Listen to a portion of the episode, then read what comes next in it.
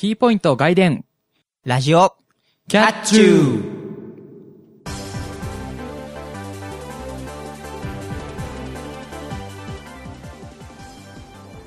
皆さん、こんにちは。ラジオキャッチューの免許改伝の方、岩湯です。えー皆さんこんばんは、ラジオキャッチューの見えそうで見えない感じがする、またたび猫兄です。この番組は、キャットな猫兄とユーナ岩湯のキャッチューな二人が全力疾走でお届けするバラエティラジオ番組です。2013年9月19日配信のラジオキャッチュー第19回です。ものすごい9並ぶな。そうね、てか19とか9が感じ19、19ですね。なんかキリがいい。ですね。はい。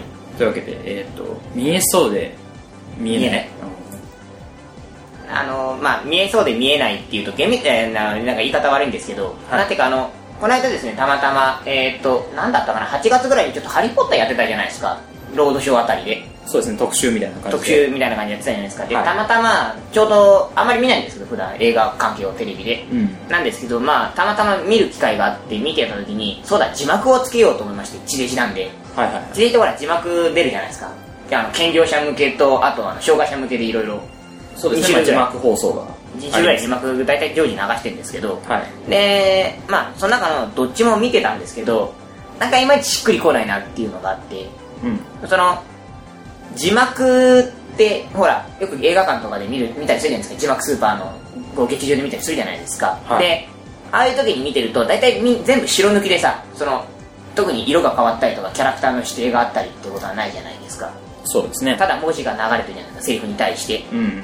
なんですけど、あのーどうしても地上波レジャーの場合はそのいわゆる目が悪い人向けだ耳が悪い人向けに発信してる部分が強いので、うん。例えばそのキャラクターが映ってない時にカッコ表記で誰々さんの発言ですねなんていうのあのゲームとかのさ下に出てくるセリフ画面みたいなさあんな感じで出るんですよ、うん。だから例えば、その、ハリーポッターで言えば、まあ、例えば、ロンが映ってないけど、ロンが喋ってるよっていう時は、まあ、カッコでロン。カッコローンって書いてセリフが載ってるみたいなうん。感じで載ってたりとかあとはまああのハリー・ポッターって結構多いのはその背景だとだけ映して音楽流してその季節の変わり目を表現するみたいなのも結構するじゃないですかまあ、手法としてね、仕事としてますね。映画だと結構ハリー・ポッターだけじゃなくていっぱいあるんですけど、うん特にイギリス系のフォックス系の映画だとよくあるんですけどそういうところをその表現するときに下に字幕で音符で流れ流れるんですよ音符となんかニョロというか、うん。うんみたいなのが伸ばし棒みたいなのが流れて今音楽流れてますみたいなのが出たりするんですよ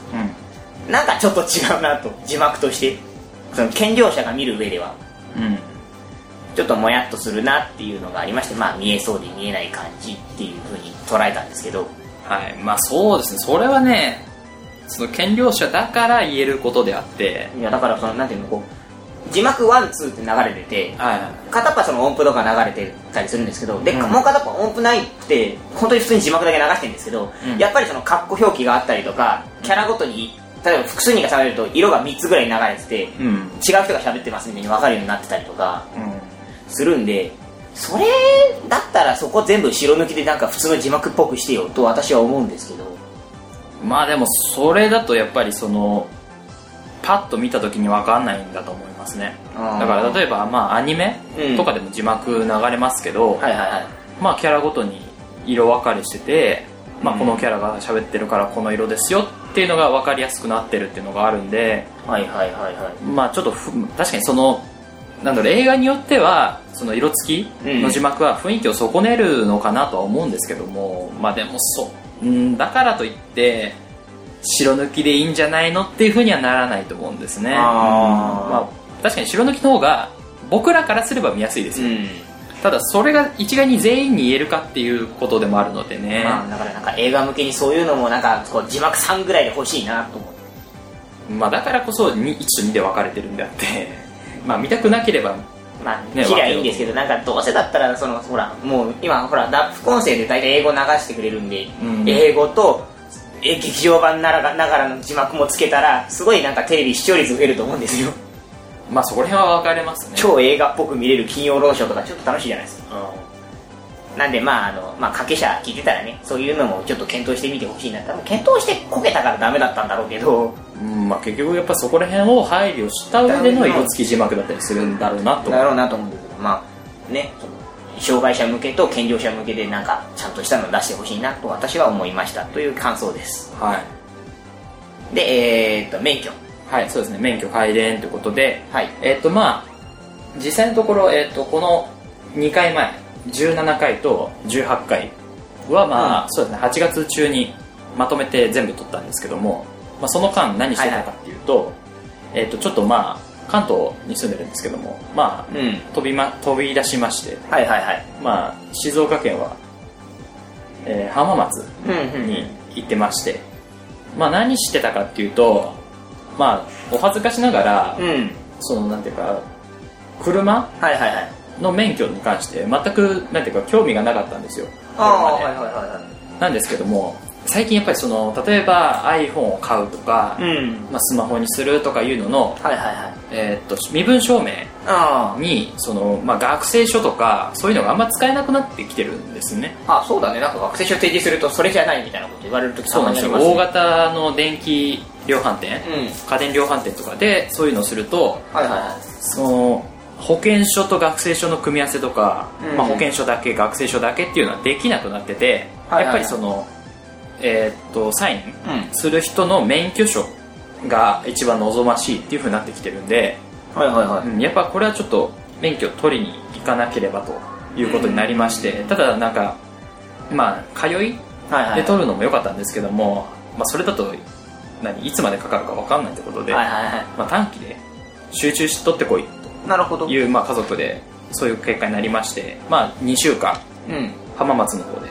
合宿に行ってまいりまして、まあ、その結果、えーまあその社交はいはい。は卒業しまして、まあ、実技の方は OK です。よなるほど。でまあ、えー関東に帰ってきて、うん。こっちのえーっと何ですか免許試験会場でちゃんと学科試験をうん。受けまして、まあ一発合格でちゃんと免許取得しました。うん。普通免許のオートマに限るやつを、エティ社限定のやつですそうですね。取ってきまして。いやでもなんかその、まあ、結局自動車学校の方うん。ははまあなんだろう大変でしたけど、いはいはい。まあ割とすんなりでもなく結構そのなんだろう学科の方要は効果測定とか、まあ、要は試験の方ははいはいはい。割とできてたんですけども、ん。実技のやっぱ運転する方になるとはい。ちょっといろいろ難しくてね、はいはい。やっぱ路上に出るとこうおっかなびっくりになるっていうかね スピード出さなきゃいけないところではいはいはいあんまり出なかったり曲がるときにうんうん。ね、巻き込みだのむ対向車だの確認するとか、はいはいはね、それ見ながらハンドル切ってアクセル踏んでみたいないっぺんにいうん。やることがやっぱ路上出ると多くなるんでね、そうですね。うん、ちょっと大変だったんですけども、うん。まあ、社交卒業しまして。はいはい。で、まあ、こっちの免許試験あ試験場行って。言って受けたんですけども、はいはい。僕の他にね40人ぐらいいたのかな。はいはいはいはい。まあ中にはその執行うん。免許の期間執行で、まあ、再試験うん。ってなってる人もいたり、まあ、大型二輪だけとかはいはい人はい。もいたりしたんですけども大体半分ぐらい落ちましたね。ああそうなんですか？あの僕は通いながら取った組なんですが、まあ、あの受けに行った時はもうあれもねタイム的に春先だったんで、うん。あのまあむちゃくちゃいたんですけど春休み使って取って試験受けに行きましたみたいな人が多くて、はい。100人ぐらいかな？なんかやたらなんていうのこう普通の学校の教室を 3, つぐらいぶち抜いたみたいなでっかいところに行かされましてはいはい。そこでなんかみんなでガーってさ100人ぐらいが受けて試験結果待ってでなんかそれが午前なんですけど、まあ、午後も街が結構いっぱいいたりとかすごかったですよ。まあ、僕もそうですね。午後の方うん。受けに行ったんですけど、午前も午前の方は割と受かってたのかな。なんか3 4 0人はいはいはいい。た気がするんですけど午後一緒に受けた人は半分ぐらいそのなんだ結果が出た後でうん。退出してたんであ結構落ちるもんなんだなと思ったんですよね。あーまあ、やっぱり、はいはいなんでしょうね。100点満点中90点うん。取らなきゃいけないっていうのはあるんですけども。でもやっぱり、うん、それに向かって勉強はいはいはい。してれば、まあ9割いくんじゃないかなと、なんかねやたらとってか二択なんで結局なんかその試験そのものが、うん。なんかこうなんとかのかんとかを埋めようみたいな空欄を埋めようじゃなくてそのこれかそうあそうかそうあの正解か不正解かみたいなのを丸バスで切るみたいな。そうね整合問題なんでまあううっかり90取っても不思議じゃないしなんなら100点取っても。まあねうっかり100点取ってもおかしくないんですよね。おかしくないです、うん。結局なんか割とモラル的な当たり前の部分うん。を話しあの聞かれてたり、まあ、ちょっと引っ掛けっぽいああそう本当は駐停車が禁止なんだけど駐車だけ禁止みたいに書かれてて誤りですよみたいなのとかうんうん。そういう引っ掛けたいもねあったりしたんでまあそういうのに引っかかった人は落ちたんだろうなと思うんですけどずるっとも落ちたりとかね、うん。まあ無事に免許取ったんで、はいはいはい。まあオートマに限りますが運転できますいいですね。私あの夏頃に始めてうん。仮面をなんか一月ぐらいでぬるっと取ってその後半年ぐらい行かなくて。あー。まあ結局仮免期間って1年ですから。仮面期間がそろそろ危ないって言われ始めてじゃあ行きますって言って取ったみたいな。そうね。まあ仮免自体はそうか2週間？1週間で取ってうん。あの合宿の方でね。そうそうで1週間。そうねほぼずっとまあ半日ぐらいかな、うん。ずっと車高でその乗ったり授業を受けたりみたいなのを繰り返してで帰ってきてまあ飯食って風呂入って寝たらもう次の日みたいな。そうかそれでそのまま仮面の試験を受けて受けてで結果待って結果もらって仮面で路上。そうね、路上になって、で、卒業試験を路上だけうん。受けて帰ってくる路上で、とりあえず路上試験受けて教習者教習者が路上 OK ですって言やその本番の試験で路上が免除されるのでそうそうそう、こっちっていうかそのね、関東、自分の地元の方で受けるのは学科だけで良くなるんで、うんまあ、ちゃんと卒業できてよかったな。うん。まあ無事に。はいはいはい。で、帰ってきたんで、まあ、ラジオキャッチの収録再開できますよと。というので今日撮ってます。そう、そういう話でした。そうね期間だいぶ長かったもんね我々ね。うん。はいはい。なのでね、まあちょっと久しぶりにちょっと間が空いちゃってるんで、はいはい。まあ、感覚取り戻せないんですけども、そうですね。はい、はい。えー今回は「週刊キャッツ」ということで、まあ、この後2人のおすすめを紹介していきたいと思います。はい。それでは始めていきましょう。今回も「キャッチュー」ラジオキャッチュー。この番組はワイズラジオ制作委員会がお送りします。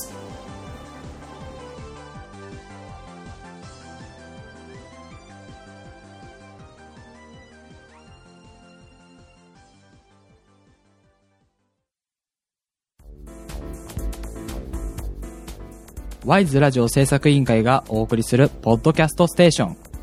それが、ワイズラジオステーション。MC が体当たりで企画に挑戦するバラエティ番組や、サブカルチャーをテーマにトークする番組など、様々なジャンルの番組を配信中。検索するときは、ワイズラジオ。Y と S の間にアポストロフィーを忘れずに。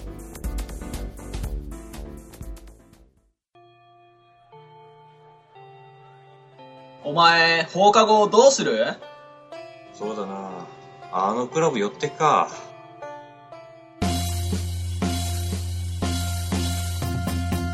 この番組はデジデジと愉快な仲間たちが織りなす放課後系ポッドキャスト。その名も気まより、気ままに寄り道クラブ。みんなも、寄ってかない寄ってかない？寄ってかない？寄って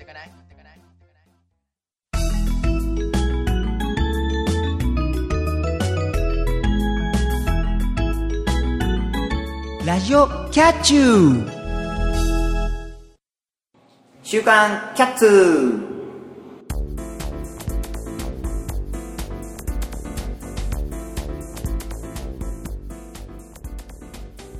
このコーナーは世の中の動きにちょびっとだけ敏感な2人が個人的に気になるものを取り上げ脚光を浴びせるプレゼン型フリートークコーナーです。はい、えー前回のテーマはですねあなたが感動した作品ということでねまああのいわゆる作品関係にまつわるエトセトラをやってきましたけれどそうですね、まあ2人とも一応テレビうんに限った感じで。そうですねうん。まあやらせていただきましたけど、はいあのね、なんで今ふわって言ってるかというとね、今前回やったのをね、スルッと忘れてるんですよ。もう二月前なんですよね、結局やったのってね。そうだね、えーっと、7月うんの頭ぐらい。そうそうそう。なんでまあ、にあの、2ヶ月ぶりなんですけれども、まあ、あの、相変わらずお便りは来ておりません。そうですね、うん。なので、まあ、2人が二人がおすすめするものをね今回も紹介する感じなんですけど、はい。というわけで、えー今回のね、テーマなんですけれども、えっ、と、毎月のテーマとして、えー毎月やってるんですけれども、今回のテーマは、あなたが好きなフルーツということでやらせていただきます。はいね、フルーツ。結構秋だといっぱいフルーツ出るじゃないですか。食欲の秋なんつって。そうですね、まあ、まあ食欲の秋と関係あるのかわかんないですけども、うん秋はやっぱ果物美味しいっていうイメージはありますね。うんなんかね、個人的にはフルーツの季節っていうと、春にちょっと出始めて、夏と秋でガンと来て、冬になくなっていく感まあでもどのシーズンでも一応フルーツ、うん旬のフルーツっていうのはあるんで、じ。はいはいはい。まあまあ、そうですね。まあ特に印象的なのが秋って秋ってな、秋ってだけなんですけど、まあなんか、なんていうか、スイーツの新作発表とかっていうと秋なイメージが僕はあります。うんまあやっぱりだからそれが旬があるからっうん。て感じなんでしょうね。なるほど。じゃあ、というわけで、えー今回のトピックスを紹介していきたいと思います。今回は、猫兄の20世紀梨と、ゆわゆのあまおうでお送りしていきます。じゃあね、あの、旬だ旬だって言ったので、先に旬な方、えー20世紀梨を特集しようかなと思うんですけれども、はい。あのー、まあ20世紀梨、割と関東の人だと馴染みが薄いのかなっていうのと、ひょっとしたら北、東北の方とか北の方だとあんまりインパクトが少ないのかもしれないんですけれども、はい。まああの、20世紀梨っていうのは、次世代の梨っていう意味で確か昔名付けられたそうなんですけれども、うんまあ20世紀に向けての梨ということで、えーまあ作られたという過去があります。はいで、えっ、と、主に生産されているのは、えー、と、ごめんなさい、鳥取ですね。あの、砂丘でおなじみの。そうですね、鳥取。鳥取県で、えー作られておりまして、まあ、食感としましては、リンゴに近い。うんうん。あの、普通のいわゆる香水とか放水って言われる、ザ・梨みたいなのよりも、ちょっとシャキシャキ感が上というか、みずみずしさというよりも、なんかリンゴみたいなの、果肉のしっかりした感じ。うんうん。を、まあ、特徴的で、なんて言うんだろう、こう、食べてると、ちょっとああの食感がしっかりしてるので、あんまり柔らかくて、梨が嫌いだって人とかって結構いるんですけど、そのみずみずしい方が嫌いっていう人の向けには、すごくいい梨なのかなっていうふうに感じます。はいはい。ちなみに食べたことありますか？そうですね、まあ、さっき、っていうかね、今、猫兄くんが言ってたみたいに、僕はどっちかっていうと、梨は苦手な方なんですね。はいはいはい。で、それもその、やっぱり食感がちょっと、うーん、自分には合わないのかなと思ってるんですけども、えーっとねだい、だいぶ前じゃないんですけども、ちょっと前に、あの、なんか旅行先はいはい。かなんかで、その、もらったんですよ。ああ、旅先のお土産的なので。そうそうそう、ああまあ、その、友達からね、うん。友達がその鳥取行った時に20世紀梨もらってき買ってきてそれをもらって食べたんですけども、はいはい。今まで食べたのとちょっと違うなと思って、うん。うんまあこれだったら食べれるのではと、はいはいはいはいはいは思ったのがその時でしたね、い。うん。まあで。もやっぱりあんま梨は食べないですけども、はいはい。まあでも食べるとなると大体20世紀梨を買ってるうん印象はありますけど、はい。はい。あの、二十世紀梨って、すごく見た目がなんていうか、その、梨ってどっちかというと茶色系なイメージあるじゃないですか。黄土色というか、まあ外がね。外が黄土色みたいな外見のうん。皮という、皮があるじゃないですか。うん。あれなんですけども、なんか、その二十世紀梨はどっちかというと緑色なんですよ。そうん。うん。の、青りんご的なそうそうそう。色を表面的にしてまして、あの、梨に見慣れてると逆にこれは売れてないんじゃないかという見方がされる方がたまにいらっしゃるんですけれども、前に、うちは、その、父親が好きなので、あの、結構大量に買ったりするんで、一回持ってたことあるんですよ、その、学校だ、学校の部活かなんかの時に。うんそしたら、あの、まあ、なんでこんな青い梨を持ってきたんだみたいなことになってて、うんまあやっぱり知らない人は知らないんだななんて思いながら、これが20世紀梨ですって言ったら、やっぱり食べた後の感想がリンゴみたいだね。そのリンゴの好きなやつにはすごく好評なんですよ、結構やっぱり。果肉の食感とかがリンゴに近いので、うん。とても人気なんです。けど、まあそういった形で結構おすすめですっていうのがあります。はいはい。あのー、ごめんなさい、えーっとね、なんかラフランスと結構一緒になってタルトとかに乗ってたりすることもたまに見るので、うん。割となんか知らん間に梨のタルトですって言われて食ってる可能性もあるので、そうね、うん。結構だからやっぱりリンゴみたいなんで焼くと甘みがすごく増すんですよこいつ、うなんでまあもし手に入るようでしたらまあアップルパイじゃなくて梨パイなんだ梨だからえっとごめん英語忘れた。うんまあな梨をパイに包んでちょっと温めてあげるとホットリンゴ的な感じで食えて美味しいそんな調調理用の梨としても使える梨でした。はい。というわけで、えー、と私の方はこちらで。えーっと、で、えー、ゆわくんが甘を。そうですね、えっ、と、まあちょっと旬とは違うんですけども、まあ、はい。好きなフルーツっていうカテゴリーなんで、まあ僕のおすすめを紹介したいんですけども、まあ、さっきね、梨あんまり食べないって言ったんですけども、はいはいそもそもフルーツをそんなに食べないんですね。あうん、だから、なんだろう、季節ごとに定番って言われる、例えば、まあ、さくらんぼとか、うんスイカとか、はいはい。そういうのってあんまり食べないんですよ。あまあ、食べるとしたら、まあ、バナナとか、みかんとか、あ。はいはいはい。まあ、いわゆる普通になんか朝食系というか、なんか給食とかなんか食事と一緒に出てくるフルーツ系な感じはイメージ的にまあ、ありますそうですね。だから食べる食べないが結構分かれてるんですけども、まあ、いちごはね、比較的食べるんですよ。ああ、はいはい。で、その中で、まあ、このアマオってことで、うん。えっ、と、まあ、テレビでも、一時期、ね、すごいブームになって、ああ、そういえばなんかそういう特集みたいなの見たことある。取り上げられて、まあ、最近はあんまり聞かない感じなんですけども、はいはいはい。えっ、と、もともとっていうか、その商品名うん。としては、えっ、とね、福岡 S6 号なんですね。ほうほうなんかすげえかっこいいな。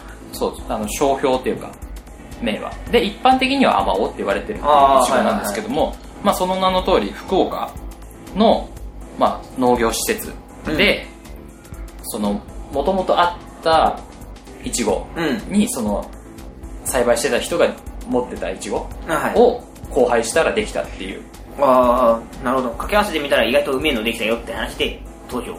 そう、できたんですけども、えっ、と、これ登場したのが2003年ってことで、はいはいはいはいはまあ、10年前。い。うん。なんで、まあ、あまだ新しい方。ああ、2003年ぐらいに、じゃあ、ちゃんとこう商品として売れるぐらいにはなったと。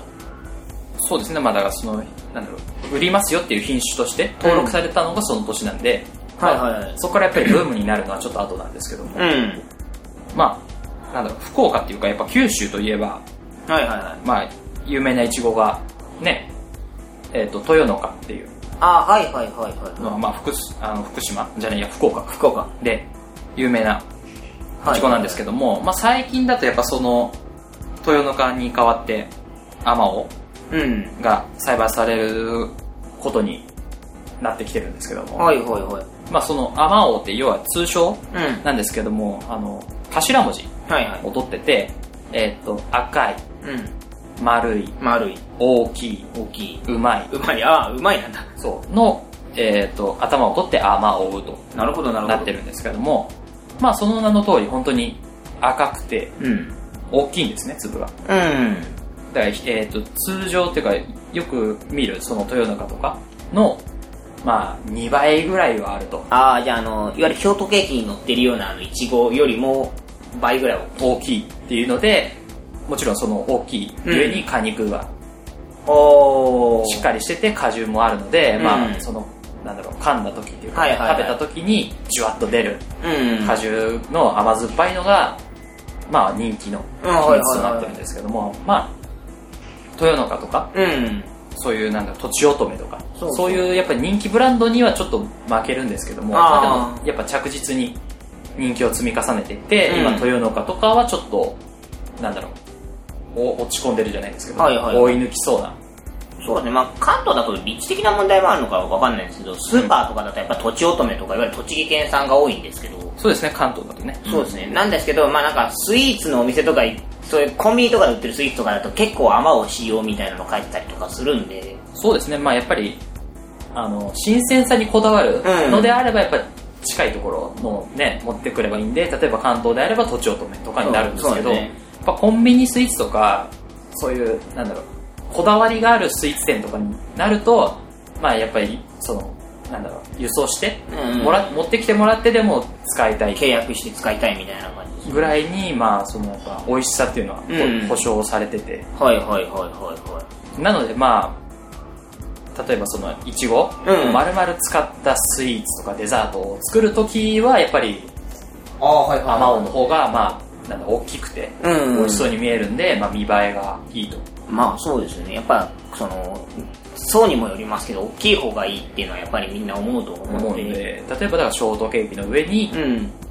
まあ、アマオとかだと、あやっぱ、ドーンと乗ってると、やっぱ、イチゴの方にインパクトが、うん。目が行くので、いいんじゃないかな、みたいな感じで。確かにそうですよね、うん。まあしっかりしてると美味しく食べられるかなって感じはします。ねそうですね。で、実際僕もアマオを食べたのは、5年ぐらい前なのかな？はいはいはい5、6年前で、まあ、その時あんまり、やっぱりイチゴうん。もう言うほど食べてなくて、はいはいはなんかね、だったんですけども、親が、まあテレビで、アマオの特集やってて、うん。それで親がその買ってきたんですよ。いはいはい。はで、うん、食べてみて、ああ、全然違うなと、やっぱ。いうん。まあ、全然違うって言うと、なんかね、豊中とかとちょうど目に、喧嘩売ってるみたいになっちゃいますけど。みたいになっちゃいますけど、やっぱ、なんか違うものを持ってるなとはいはいはい思って、それ以降はそうですね、ある時はうん。ずっとアマオを食べてはいはい。ますね。なんていうかその男の男が食べるにはちょうどいいイチゴかななんて私はなんとなく思うんですけどまあそうですね、大きさで言えば男が食べても満足しますし、まあ甘さで言ったらね、女の子が、そうすごいスイーツには向いてるし。うん、好きな感じなんじゃないかなと。そうですね。思いますね。大きいのでスライスしてスポンジの間に挟むとすごく美味しいです、うん。私はこれがちょっとおすすめです。なのでね、まあケーキとか、スイーツにも、うん。もってこいな、甘を。はいはい。ね、赤い、丸い、うん。大きい、うまいのアマオを今回はご紹介しました。はいだけどねまあ今回は2つねはい。えー、梨とアマオということなんですけど、まあ、20世紀梨の方は、今すぐスーパーに行きゃ多分まだ売ってると思いますんで、はいまあ、あの、梨のシーズンって実は9月終わりにはもう、だいぶ終わり気味なので、うん。ちょっと怪しいかなとは思うんですけど、うんまだ間に合うはずです。はい。私はこの間買いました。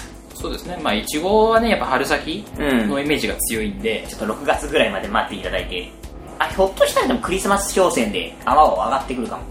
うんまあでもやっぱそういうのってビニールハウスとうんかになっちゃうんで、まあ旬で美味しいのっていうか甘いの、うん。食べたいんであればやっぱ春先までちょっと待つ感じになっちゃいますすね。やっぱ甘みとしては、ハウスものよりは、ちゃんとした方が甘かったりするので、太陽の光たっぷり浴びた方がね、うん美味しくなると思う。まあ、とりあえず食感的な話で言うなら、まあ、ハウスのアマオとかね、うん。多分使ってるケーキとかも見え見られると思うので、まあ、クリスマスに向けてね、ちょっと頭の端っこに入れておくと、まあ、贈り物とかね、パーティーとかに喜ばれるんじゃないかな、なんて私は思います。はい。というわけで、えー今回の、えー今回のトピックを進みました。えーこのコーナーではテーマに沿ったメールを募集しています。えー10月のテーマですが、あなたの愛読書です。えーその他にも過去に取り扱ったテーマが、テーマであなたがお勧めしたいものがありましたら、アーカイブから投稿をお願いいたします。皆さんからのお便りお待ちしております。以上、週刊キャッツでした。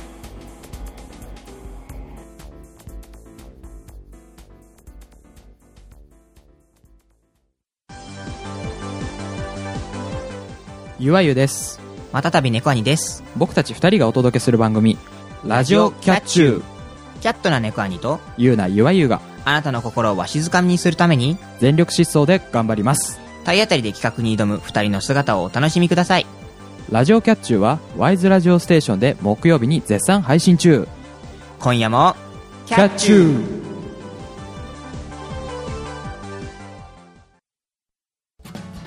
村田明子の明日天気になれ。こんばんは、あーここと村田明子です。この番組はリスナーの皆様へ明日への元気をお届けするコミュニケーション番組です。皆様からのお便りお待ちしております。一緒におしゃべりしましょう。毎月日曜22時 TGA スタジオより配信中です。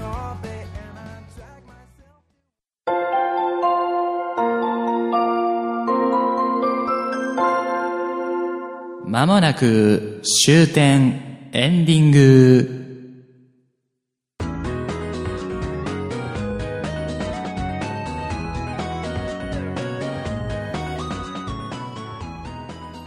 ラジオキャッチューそろそろエンディングのお時間となりました。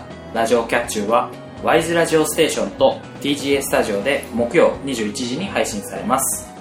えこの番組では皆様からのお便りを募集しています。週刊キャッツーでは、あなたの愛読書を、対決かぶらないんでは対決テーマとなる答えが複数ある問題を送ってください。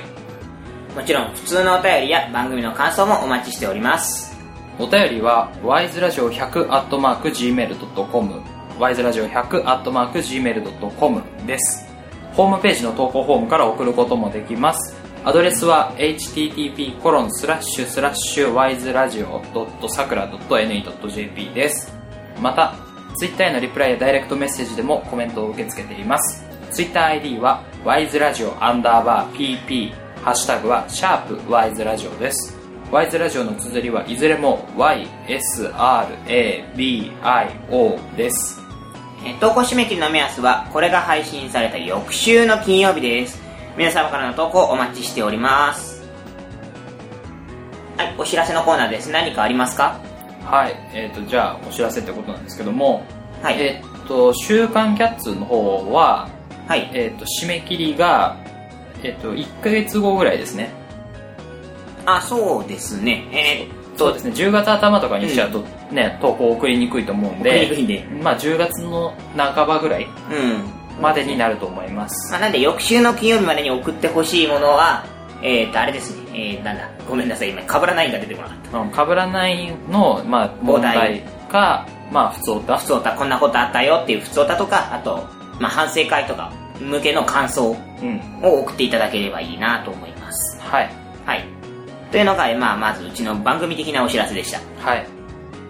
えー、っとまあ我々的なお知らせといたしましてはそうですね。僕の方は特にないですね。まあ相も変わらず卒検頑張っております。うんそうですね。まあ僕の方も特にはないんですけども、はいはい。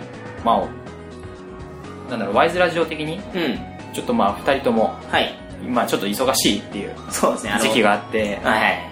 まあちょっとね最近配信がねちょっと滞ったり遅れたりっていう。この間のは申し訳なかったです。私も、まあ、あのあの場にいなかったのですがこの場を借りて謝罪をさせていただきまねす、ちょっとのが続いてるんですけども、はい。まあどうにかね調整しながら、うん。キャッチュの方は続けていきたいと思っていますのでね。まあちょこちょこうん。内容が変わったり、はい。携帯が変わったりするかもしれませんがうん。まあこれからもねごひいきに聞いていただければなと思います。と思います、まあ、あの一応僕の方は一応でかいイベントが9月で終わって、まあ、あとは卒業研究の発表があるので、まあ、12月1月ぐらいまでは暇なので、はい。まあ、あと2月ぐらいで、まあ、あの私の方はホームページホームページの担当がねあの2人とやって2人でやってますんで中の人的にも。うん。まあなんで頑張ってやっていこうかなと思います。はい。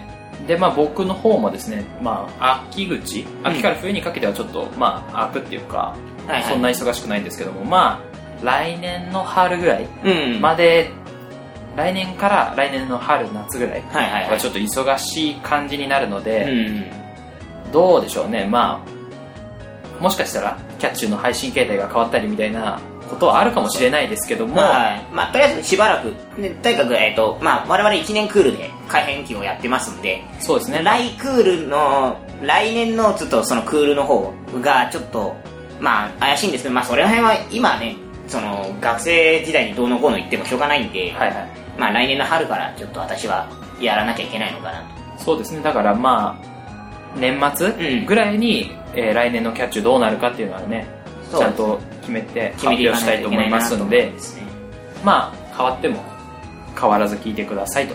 そうですね。まあなんかすげえしなんか終わるみたいな感じですけどまだまだまだだいぶ先の話ですから。そうですね。まあ続けてねいきたいと思ってまあ、ますそれに向けて我々今ちょっとてんやわんやしているという状況です。はい。なのでまあ頑張っていきたいと思いますので、はい。まあ皆さんね聞いていただいてもしねそのゲストで出たいよとか、うんまあ例えば猫兄さんゲストに呼びたいよとかいうポッドキャストの方がねいらっしゃいましたら、まあ、投稿フォームの方から。そうですね。まあ送この後っていただければ。この後の話はまた反省会の方でもねもう一回ちょちょろっとやろうかなと思いますのでよろしくお願いします、はい。じゃあそんな感じで終わっていきたいと思いますがまあ次回ね20回ということで。おそっか。ねキリがいい感じ切り板だ。本当だ、うん。なんかあるのかなと思いながら、はい。えーじゃあ次回も楽しみにしていてください。次回は10月3日21時の配信を予定しています。それではそろそろお時間です。ここまでのお相手はゆわゆとまたたび猫兄でした。次回もキャッチュー。この番組はワイズラジオ制作委員会がお送りしました。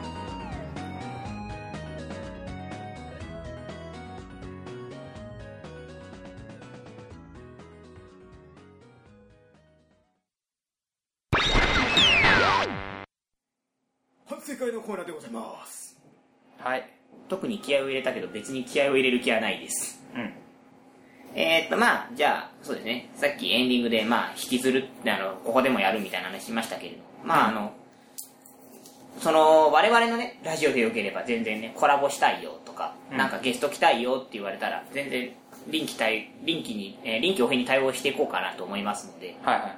いや、例えばほら、その、かぶらナインとかでもさ、ゲスト来てもさ、やりようがあるっちゃあるじゃん。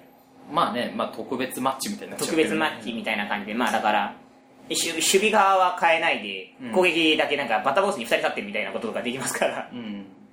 なんならそういうこともできるんで、うんなんかいろいろでやりようによっちゃあるかなって。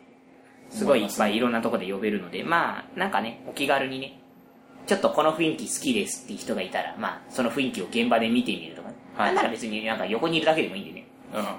まあ横にいるだけだとちょっと寂しいと思いますんで、まあどうせだったらゲスト出てよとは思うんですけれども。はいはい。まあそんなんとかね。まあ、この企画を私たちから持っていくことがあんまりないのでうん、うん。その、まあ、本当になんかゲスト募集してるのかよみたいな雰囲気ありますけれども、はいはい。企画くれればね、全然ウェルカムで全力でそれに乗っかる形でね、うんやっていこうかななんて思うので、まあ、もしくはね、そのゲスト出たいですっていうのを聞いてからね、企画、うん、そう考えるっていうのもあるので、ちょっと遊びに行きたいなって、じゃあこんな企画どうですかって我々言いますんで、はい。その辺はね、別に忙しくてもできるので、うん。ね、あの、全然気軽に行っていただければなと思います。はい。何か反省会的なことはありますか？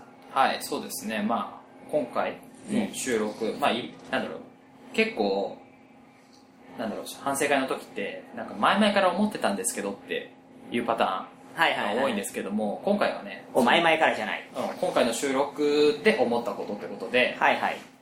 えーっとですね、まあ、猫にくんよくね、僕が言ったことうんを繰り返すっていう癖はあるんですけども、前から言ってますね、それは。うん、ですけども、僕がね、言ってる最中に繰り返すんですよね。ああ、うん、今日は、今日は思い当たる節がいいくつかある。うん、なんか、オープニングじゃないや、えっ、と、週刊キャッツの方かな？なんか、ね、あの、作品の方でとかって言ってる時にもなんか、ちょいちょいこう、被せて繰り返して言ってみたいなのをね、やってて、はい。実際ね、なんだっけ、前のキャッツのうん文房具の時はいはいはい。にも確かそんなのがあったんで、ちょっと気になったんですけども、ああ、今回、今回ちょっと回数が多かったかなと。思って。食い気味の相づちというか、食い気味の繰り返しが多い。うん。なんだろう。なんとかなのでとかっていうのののでとかっていうのを繰り返したり。のでので。まだ言い終わって、うん。なんとかですけどねって繰り返すのはあり。そうだね僕がなんとかですけどねって言って猫兄くんが、いやまあなんとかですけどねっていうのは全然 OK なんですよ。